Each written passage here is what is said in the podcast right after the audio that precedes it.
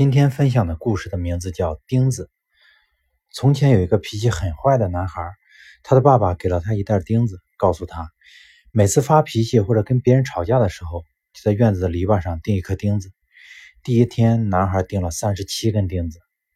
后来的几天，他学会了控制自己的脾气，每天钉的钉子也逐渐减少了。他发现，控制自己的脾气实际上比钉钉子要容易得多。终于有一天，他一根钉子都没有钉，他高兴地把这件事告诉了他爸爸。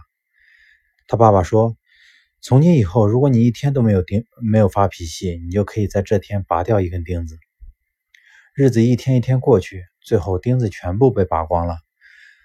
他爸爸带他来到篱笆旁边，对他说：“儿子，你做得很好，可是看看篱笆上的钉子洞，这些洞永远也不可能恢复了。就像你和一个人吵架。”说了些难听的话，你就在他心里留下了一个伤口，就像这个钉子洞一样，插一把刀子在一个人的身体里，再拔出来，伤口就难以愈合了。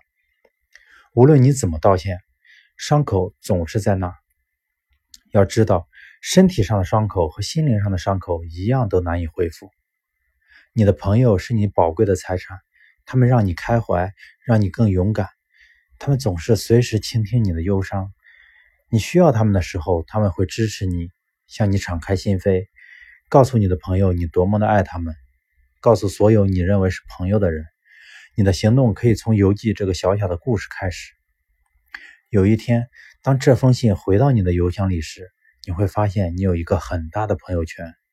最后，我要说，幸福的友谊之一，友谊的幸福之一是知道了可以向谁倾吐秘密。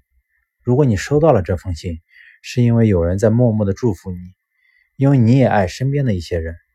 如果你总说太忙，不能将这封信转寄出去，老是说改天再寄，你将永远不会去做这件事。